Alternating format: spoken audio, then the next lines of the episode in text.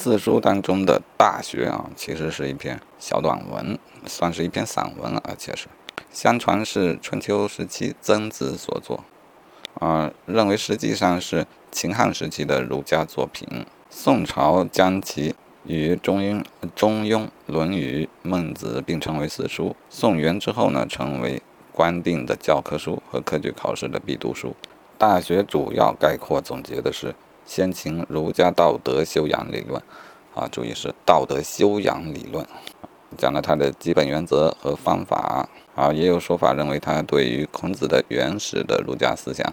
进行了某方面的系统化的一个解释啊，至少在于道德修养的方面形成了一定的系统性，因此得到北宋二程的极力遵从。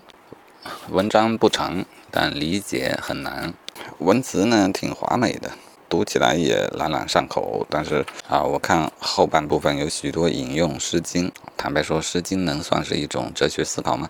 啊，因此他这种引用，我觉得有点为了引经据典而引经据典。嗯。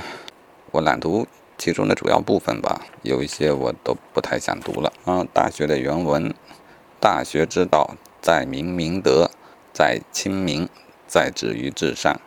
知止而后有定，定而后能静，静而后能安，安而后能虑，虑而后能得。”好，这看起来一套一套的啊，然后在形式上看也比较优美，但到底讲了什么意思呢？这需要将来有更多的素材再做领悟吧。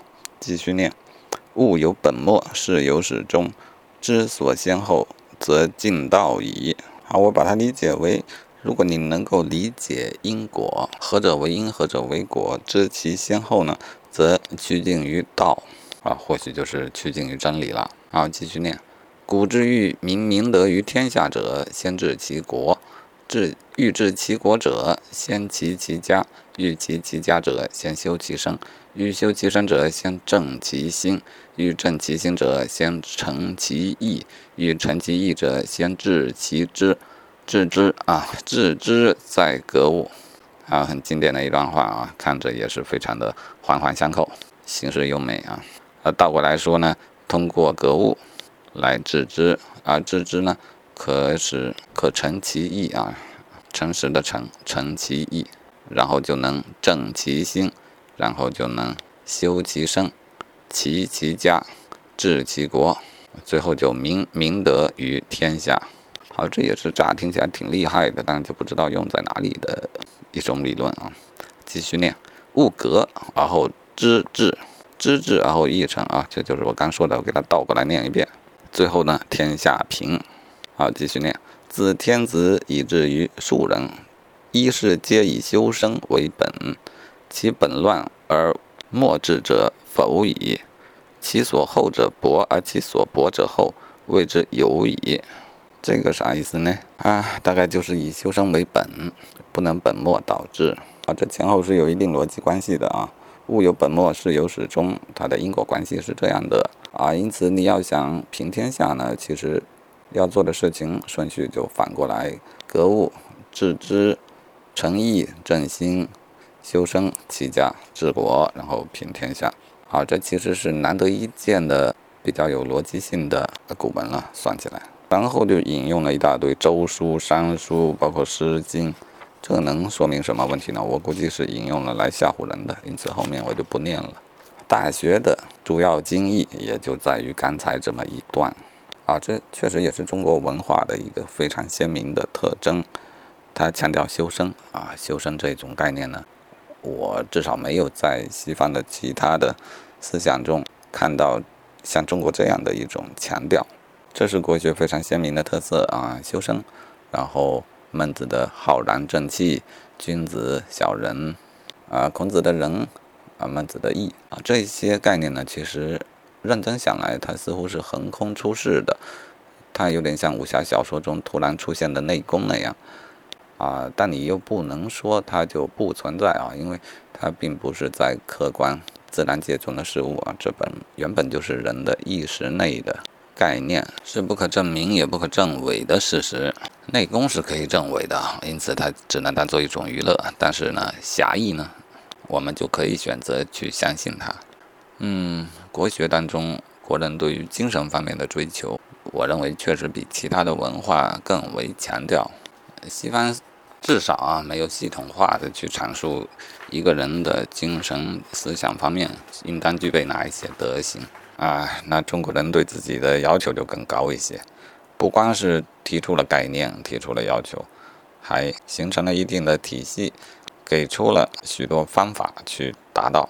大学中讲的这种做学问之道呢，目的先点出来要止于至善，然后指出了方法和实现的路径啊。我想这就是大学的中心思想啊。这里想再继续讨论一下，在整个国家范围之内啊，或民族范围之内，或宗教范围之内啊，这么大张旗鼓的提出一个精神目标，这样一个事情，我觉得只有中国的国学是做的最为突出的啊。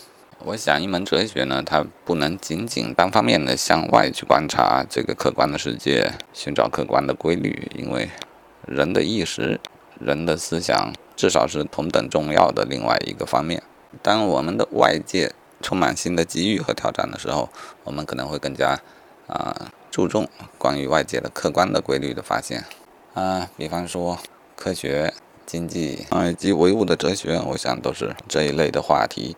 啊，当我们的外界处在一个不稳定的状态之下，啊，它充满了挑战，也充满了机遇的时候，那么科学先发展起来的国家呢，它就有技术上的优势，进而有了经济上的优势，啊，进而呢，就有一些不恰当的，他，他，他，他自认为就拥有了一切方面的优势，包括意识形态啊，这就未必正确了啊。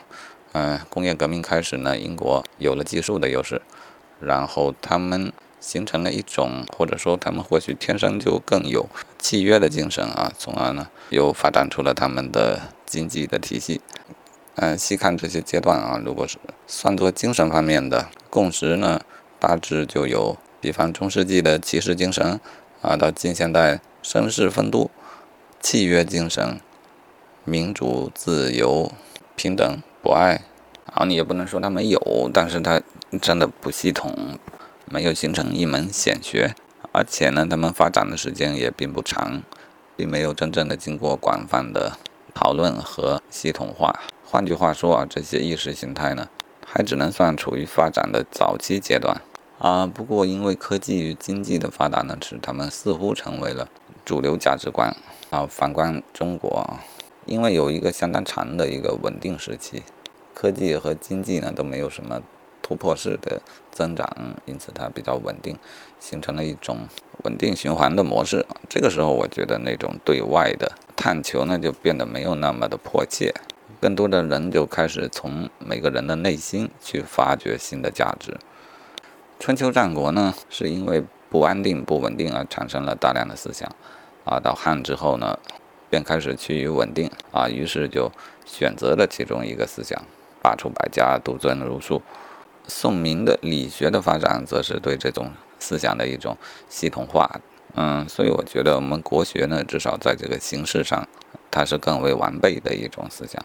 啊，也经过了更多人的啊，包括所有的科举的学子们，他们的共同的研究和讨论，以及与实践相验证。啊，其实也不光是读书人才参与到这个进程当中。啊，我想其他的文化载体呢，也起到了这种文化的传播传承。改进讨论的作用啊，比方说戏剧家就可以在他的戏剧里去改变这种文化，加加带进自己的私货啊，而戏剧就有许多底层的受众，而这些其实最后也沉淀为我们民族的一种意识啊，也包括小说家，嗯，所以呢，国学看起来有一个明确的官修的教材啊，钦定的教材。但实际上呢，它所包含的内容远比此更为深广。啊，这里回到我自己到底要如何去研究国学的一些思考。啊，我觉得还是得读得更快一些、更杂一些、更多一些。嗯，有一些部分可以直接摒弃掉啊，尤其像《女儿经》这一种，十分令人不快啊，感觉不是。但但实际上我也没认真看过，呃，就搞不好还是得看一眼。嗯。还有一部分啊，那种言必称商周的文字，又或者在《诗经》中去找许多牵强的例证啊，这种直接不要管它啊。一来太为古奥的文字本来解读空间就太大了，二来呢，他这个显然是凑数吓唬人用的，因此但看他想表达什么就好了。这些论据简直没有价值，花费太多的时间陪着他们玩考据、训诂这一类的游戏。